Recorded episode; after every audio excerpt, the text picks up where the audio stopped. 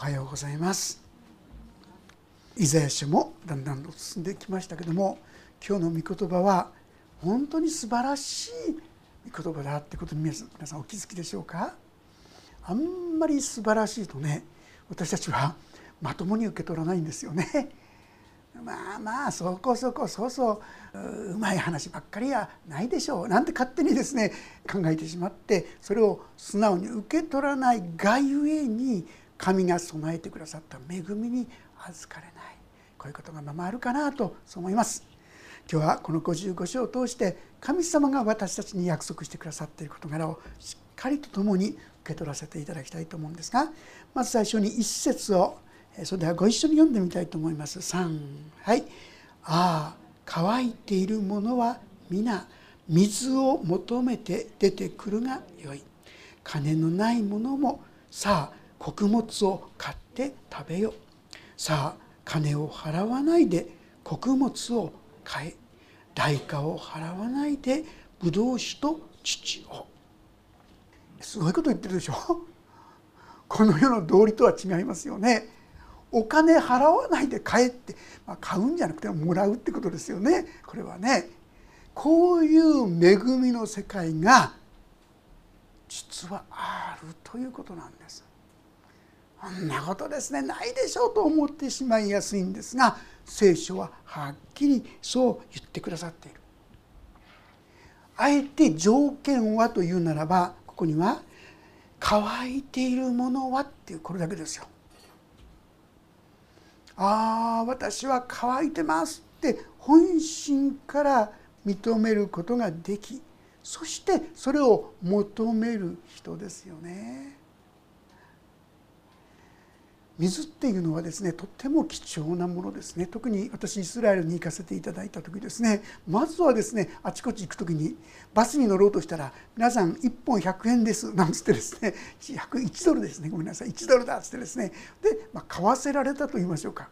当時まだあんまり水を買うっていう習慣がなかったんですね。今では日本でもですね結構水を買う世界時代になりましたけどもその当時はあんまりまだ買ってなかったんですが水買うのかと思って。向こうでは水が貴重ですもうほとんど砂漠地帯のようなとこですからこれがなかったら大変なんですよね。なんともう当時からヨーロッパフランスなんか行きますとですね時にはブドウ酒よりも水の方が高いそうですね。水は非常に貴重なもの面白いものでですね皆さんね喉が渇いた時に例えば清涼飲料水なんて言ってねいいかなと思って飲みますよね渇きが取れると思いますか？実はますます渇きが強くなっちゃうんですね。やっぱりこの渇きを満たすのは水なんですよ。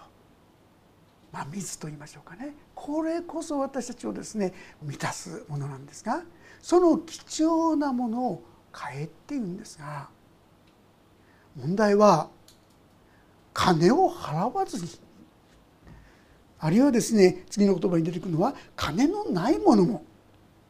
すごいじゃないですか。これが神様の世界なんです。この箇所の意味が本当に受け取れたならばある意味で私たちは聖書が語る福音ということを本当に理解したことになるかなと思います。なかなかこの真意をですね受け取ることができないんですよ。私にとっては、ね、ただより高いものはないって世界じゃないですか。なんかでそういうことがあったら裏があるんじゃないかとかですねもう本当素直にそれを受け取ることができない。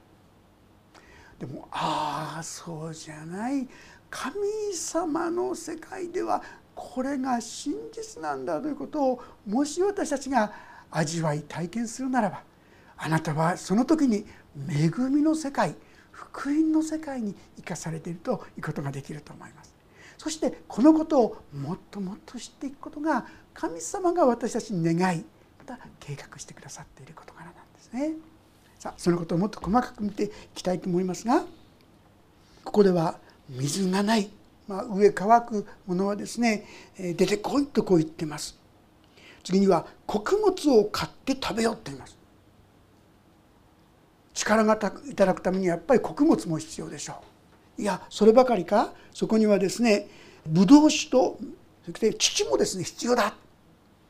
こういうものも買えってこう言うんですよ。だって払うものがないんですけども大丈夫。ただで買えって言うんですよ。神様がそれを備えてくださる。れが神様の世界なんです。恵みの世界なんです。要は私たちがそれを素直に「ああそうなんですか。ありがとうございます」と言って受け取るかどうか。私たちはそれぞれの人生の中でそんなうまい話はない。うまい話には裏があるとですねそういうことを味わってきてますから。ですからもうそんなですねうまい話くとすぐに眉につばつけたくなるんですよね。で違うんじゃないか疑ってしまうわけですがこと神の言葉に関しては素直にこの御言葉を受け取ることが大事ですよ。その時にあなたのうちにも恵みの世界が本当に広がるんですよ。とこういうことです。そして2節。なぜあなた方は食料にもならないもののために金を払い腹を満たさないものために労するのか。私によく聞き従い良いものを食べよそうすればあなた方は脂肪で元気づく。食料にもならないもののために金を払い、まあ、あの別にですねお化粧することが悪いわけじゃないですよ。ね、素敵な感じす。るの悪くないんですけども。でもことさらにそこにこだわりすぎたらともったいないかなとも思いますよね。あるちょっとですねとっても素敵な美しい女性がいたんですがその人はですね道歩きながら自分よりも素敵な人に会うとすぐに美容院に入るっていうんですね。ついにその方ですね心を病んでしまいました私たちは何のために本当に必要なものそのために必要なものを費やすことが必要ですね。この一節でいう水とは何でしょうね？それは私たちが生きる上でどうしても必要なもの例えば生きる生きがいとかね？生きる喜びとかね？希望とかね？力とかね？愛とかね？寂しいな孤独だな虚しいな皆さんそういうことを本当に満たすことのために時間も労も費やしてみたみてはいかがでしょうか。そこは豊かに満たされる二節の言葉では良いものを食べよあなた方は脂肪で元気づくと書いてあります。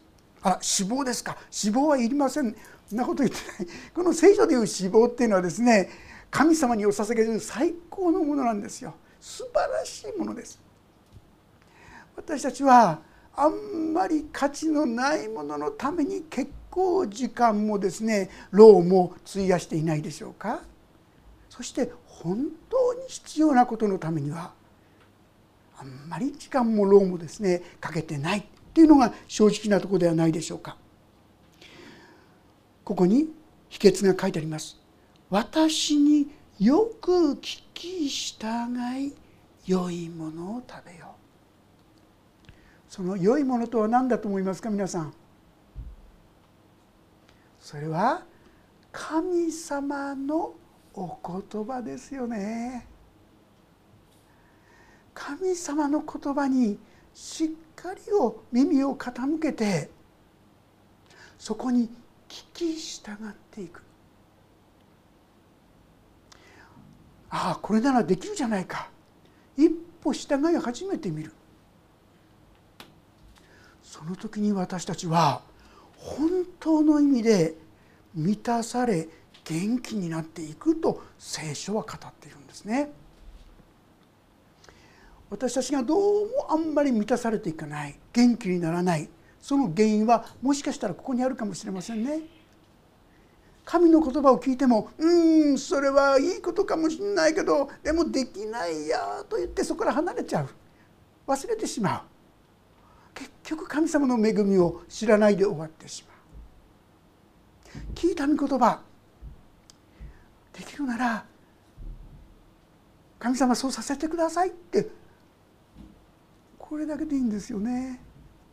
何も自分の力で頑張ってやりなさいと言ってんじゃないんです。私にできることがあります。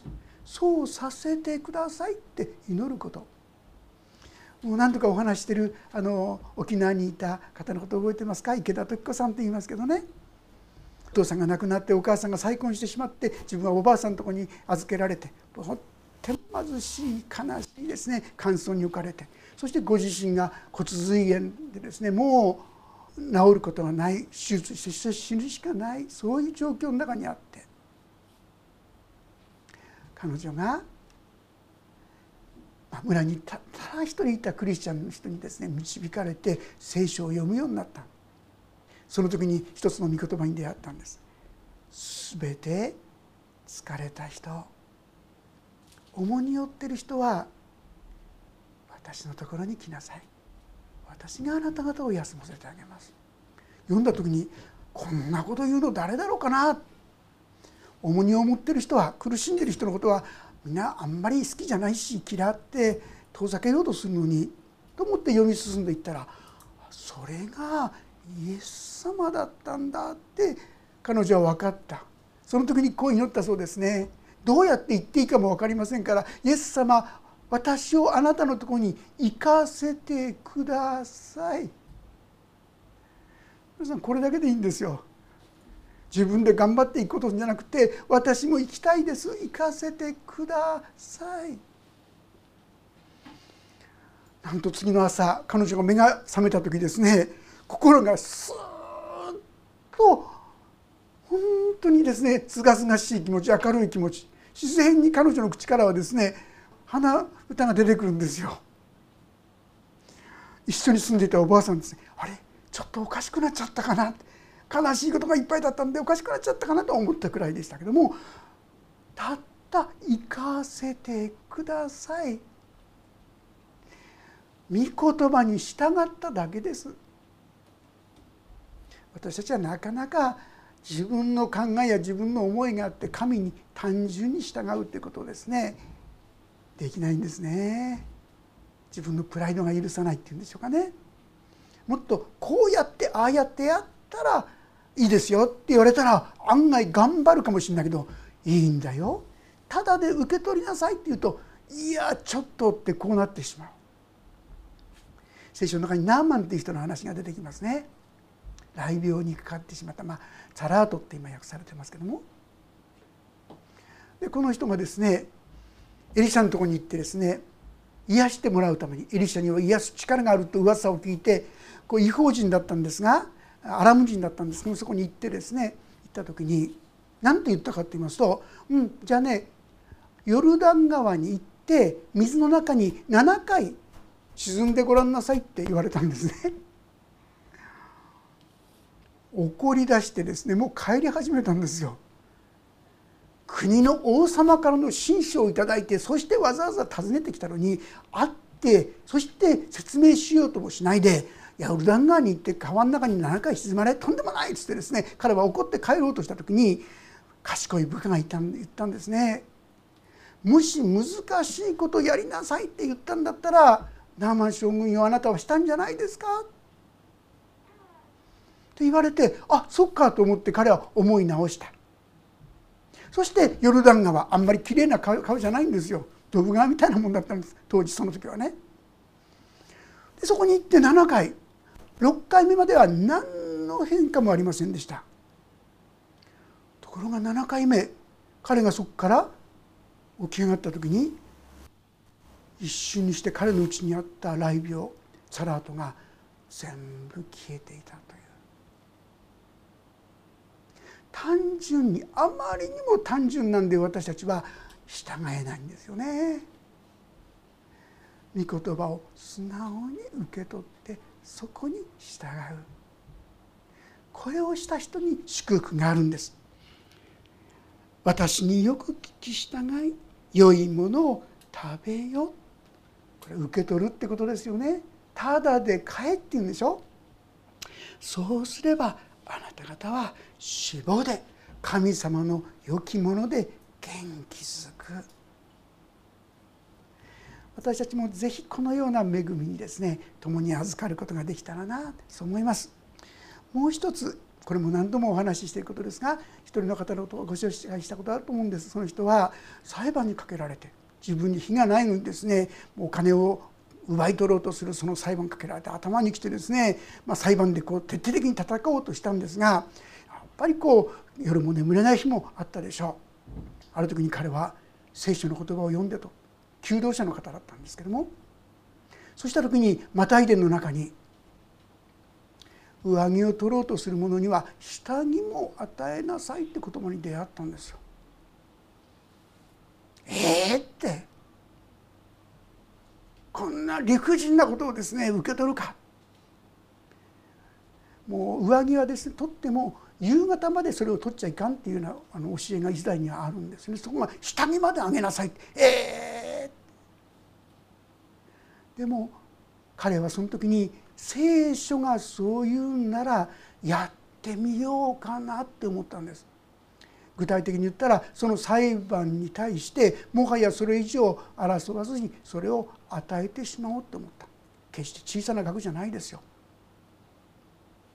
でもできないことはない額だったんです。それで彼はそうしよう。とところがそのことを決断した時から彼の気持ちは当におおらかに本当に安らかに平安になり始めたんですよある日こう裁判所のですねその裁判のために行ったらですねそのエレベーターの中にその争っている自分から金をむし取ろうとするその人がいるんですよ。普通だったらもう腹渡に煮えたぐりほどですねもう悔しい気持ちでいっぱいだったでしょうけどもその時に彼の口から出たのは「明るくおはようございます」って彼の心は本当に自由だったんですね。それで彼はですねそのお金をただ払うんじゃなくてこういうことをしたそうですよ。そのお金が払えないわけじゃなかったそうです。でもあえてそのお金は銀行から借り入れたんです。で借り入れただけじゃなくて利息しか払わないんです。意味わかりますか？とその借金残っていくんですよ。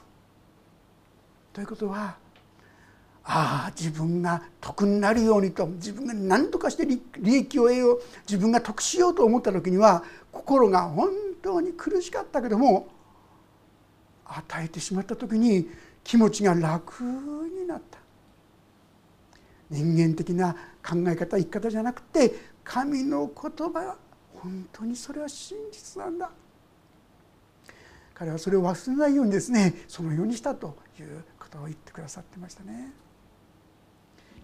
神の言葉に従う。それはたとえ自分にとってええー、と思うことでもできないと思う時いいんです。神様できません。できるようにしてくださいでいいんですよ。無理やり頑張ってやれって言ってないんですよ。神様私たちに神に求めなさい。全てのことできる力も何もかも神に私に求めなさい。そう言ってくださってるんです。なぜでしょうか。次のところに行きますが3節。耳を傾け私のところに出てこい。聞け。そうすればあなた方は生きる。私はあなた方と永遠の契約を結ぶ。それはダビデへの確かで真実な約束である。耳を傾け私のところに出てこい。これ分かりますね。要するに神様って祈れってことですよ。助けてくださいって。私は寂しいんですって。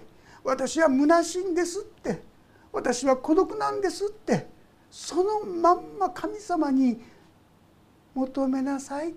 他のところで趣味で紛らわそうとするんでもなくてなんかいろんなものでですね自分の心を満たそうとするんじゃなくて変な言い方ですが皆さんあの新興宗教とか占いってすごく儲かるんですってね。聞いたことありますか？人間の恐怖感を煽るとですねものすごいことが起こるみたいですよ。そういうことのために誰からがそれ捧げてるんでしょうね。不安や恐れを解消するために人間は平気でそういうことのために結構捧げたりする使ったりするんですよ。食料にもならないことのために結構私たちは使うんです。でも肝心要の神に使えることは後回しにしてしまうそれが私ではないかと思いますけども私のところに出てきなさい。まず神様と祈り始めてごらんということです。どんなことがあったとしても神様自分がダメでいいんです。私は欲深いから神様に従うなんてできませんとか神様に捧げなさいなんて言ったらとんでもありません。いいんです。そのまんま。私はそういうものです。助けてください。でいいんですよ。そうする時に聞け。そうすればあなた方は生きる。神の言葉に聞く時に生きるようなんです。自分で頑張って私たちはなかなかですねこれが取れないんですよ。頑張って頑張ってこういう生き方が私たちの常だったからそういう形で何かをですねいただくんだったらばできるんですがただくれる。先ほどの生もそうでしょ。しもべが言ったんです。厳しいことこうしてああしなさいって言ったんだったらあなたやったんじゃないんですか。将軍様したんじゃないですか。って言われてあ思い返したんです。ヨルダン川の水に浸ることはできないことじゃないですよ。できることですよ。ただプライドだけ捨てなければね将軍様が水の中にブチャンブチャンでですね子供みたいに浸かるんですから。そのへりくだりさえあれならばできること。神様私たちにも無理なことは言わない。できることをしなさい。そうするならば神様はそこにその結果として私を生かしてくださる。どうしてか。それは私はあなた方と永遠の契約を結ぶっていうんです。まあ、あなた方っていうのは直接はイスラエルですけども今言うならこれは私たちっていうことができると思います。信仰の子孫である私たち。永遠の契約を結ぶ。それはダビデへの確かで真実な約束であるって書いたんですがこのこと意味をですね知るために第2サムエル記7章の13節というところをちょっと読ませていただきます。第2サムエル記7章の13節開けにくい方はですが開けられる方は551ページですね。サムエル記第27章の13節開けにくい方はどうぞ聞いてくだされば大丈夫です。それでは7章13節からお読みしましょう3はい彼は私の名のために一つの家を建て私は彼の王国の王座を常しえまでも固く立てる私は彼の父となり彼は私の子となる。彼が不義を行った時は私は人の杖人の子の鞭を持って彼を懲らしめる。しかし私の恵みは私があなたの前から取り除いた。サウルからそれを取り去ったように彼らから取り去られることはない。あなたの家とあなたの王国はあなたの前に常しえまでも確かなものとなりあなたの王座は常しえまでも固く立つ、まあ、少し分かりにくいかもしれませんけどもこれがダビデとの契約だっていうんです。これは永遠の契約であり恵みの契約とも言われています。どういうものか。モーゼを通して与えられた立法というものはこうしなさい。そうすれば永遠の命をいただくことができますというある意味で教えです。こうやらなかったらしかしそれをもらうことができない。でもはっきり言うならイスラエルのために言ったのはあんた方できないでしょってことです。言ったけどあなた方は守れなかったでしょって。だからいいよいいよ。私がそのことも全部含めてできないあなたの取らなきゃならない責任は私が取るよ。そのできる力も気力もやる気さえも私が与えるんだよって言うんです皆さん。すごい契約でしょ？一方的な神様からの一方的な恵みの契約ってことなんですよ。これがダビデの契約であり私たちへの契約なんです。だから皆さん自分ができないからといって嘆く必要はないんです。イエス・キリストをもしあなたが私の救い主として信じておられるなら神様私にはできません。いいんですそれで。だから私は永遠の契約。あなたのためにこの十字架の刑を永遠に受けっているよってこう言ってくださるんです。私が足らないことを神様もはや責め立てられないんです。私たちに求めてらっしゃるのは出てこいなんですよ。私に求めよなんですよ。神様助けてください。私は自分でもうどうしようもないんです。生きる力がないんです。元気がないんです。治そうとする気力すらないんです。いいんですそれで。そのように神様に申し上げていけばいいんですよ。いつの間にか皆さんは豊かになっていくんです、まあ、人間誰でもそうじゃないですか皆さん。許されて許されて許されて許されて許されて許されているってことを知るとなんとなく元気になると思いませんか？ダメだダメだダメだダメだって言われてるとですねだんだん落ち込んできて元気もなくなってくる力もなくなってくるんだよ。いいんだよいいんだよいいんだよいいんだよ。許してるよ許してるよ許してるよ。愛してるよ愛してるよ愛してるよって言われたらなんかちょっとずつ顔がですね上に向けられるんじゃないですか。これがダビデを通して与えられた永遠の恵みの契約。そして今私たちはこの恵みの契約の中に生かされているんです。だからただ求めるだけでいいんです。でもこれは自動的にただくれたものではないということは忘れちゃいけないですよね。この55章の前が54章。その前が53章。あの有名なイエス・キリストの受難を予言した言葉ですよ。本当にむごたらしい本当に悲惨これ以上ないと思われるその悲惨な状況をこの神の独り子が受けてくださることなしにこのことはありえなかったことです。ニコイエスはあなたの全ての弱さ全ての惨めさ愚かさ汚れのためにすでに十字架にかかってくださった。そしてそれを許してくださった。私たちの必要なことすことは神様そうです。助けてください。自分にはどうしようもないんですとイエス様を見上げるそれだけですよ。すんごいことでしょ。ただでそれを受けなさいって言うんです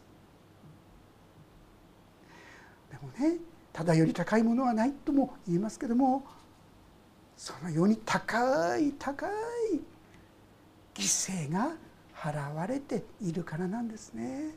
イエス様はそんな恵みを私たちに備えてくださったんです4節見よ私は彼を諸国の民への証人とし諸国の民の君主とし司令官とした見よあなたがあなたの知らない国民を呼び寄せるとあなたを知らない国民があなたのところに走ってくる。これはあなたの神主イスラエルの聖なるもののゆえである。主があなたを輝かせたからだ。神様がイスラエルの民を立ててくださった。そして彼らをですね本当に祝福のもといとしてくださった。なんと彼らがですね叫ぶと人々が寄ってくるんですよ皆さん。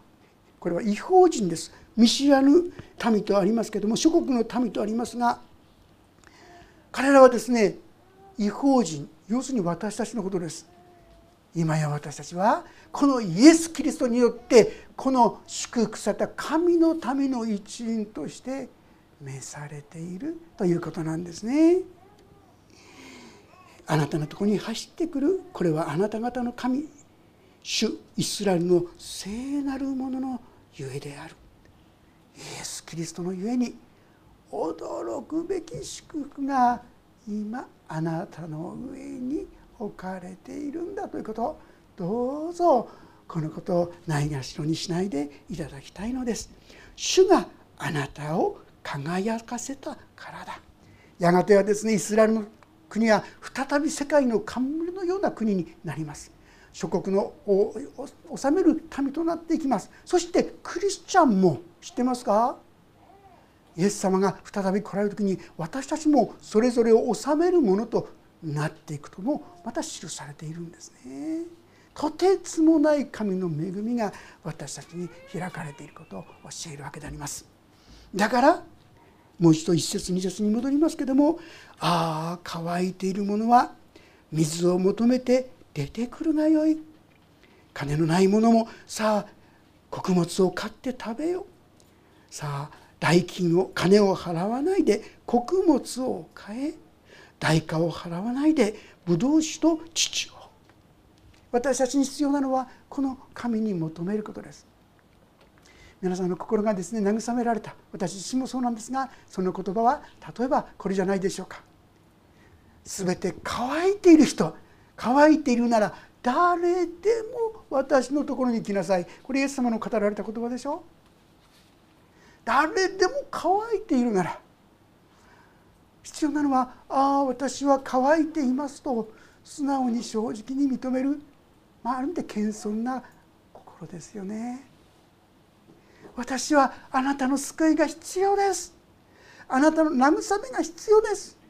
あなたの力が必要です。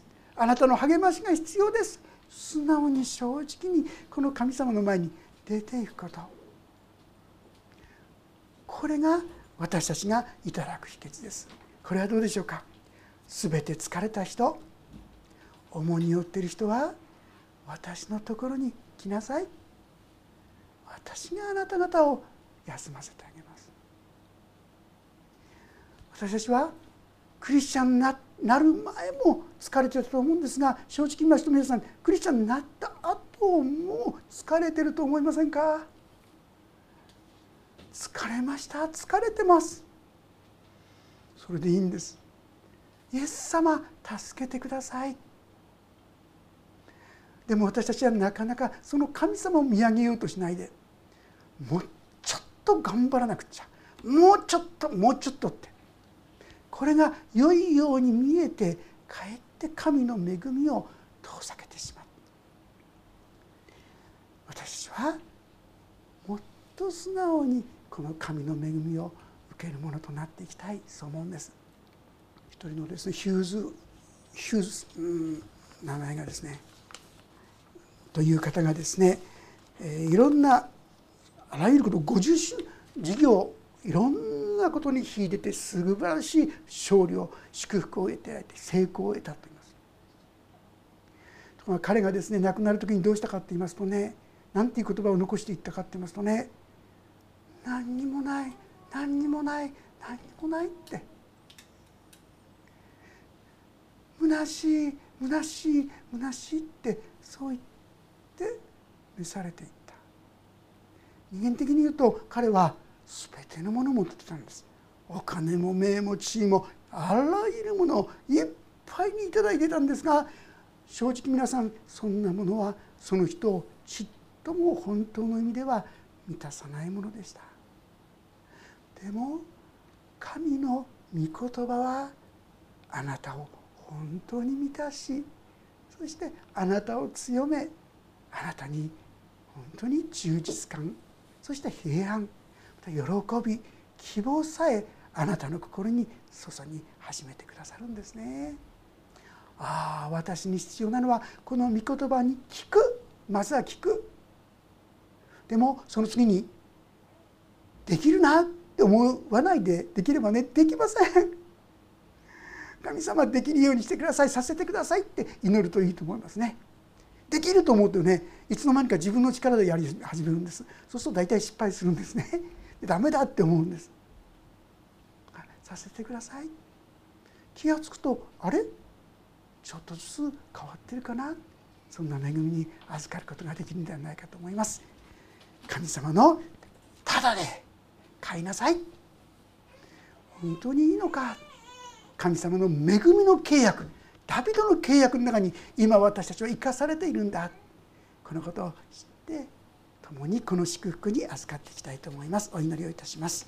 恵みの神様私たちに注まれている恵みがどれほどのことかあまりにも主を恵みと憐れみに富んでいるので私はそれを受け止めきれないものであります。そしてそれゆえにもう少しああしなければこうしなければと主をうごめいてそしてかえってあなたの恵みを台無しにしてしまっていることをお許しください。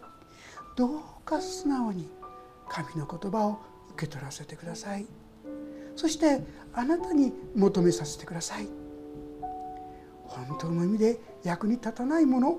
私はそういったもののために一生懸命になってきましたけどもそこから何にも得ることができませんでした。今こそ神様あなたのもとに帰らせてください。あなたは私たちのために7を70倍するだけ。いや無限に許し続けてくださる方だと。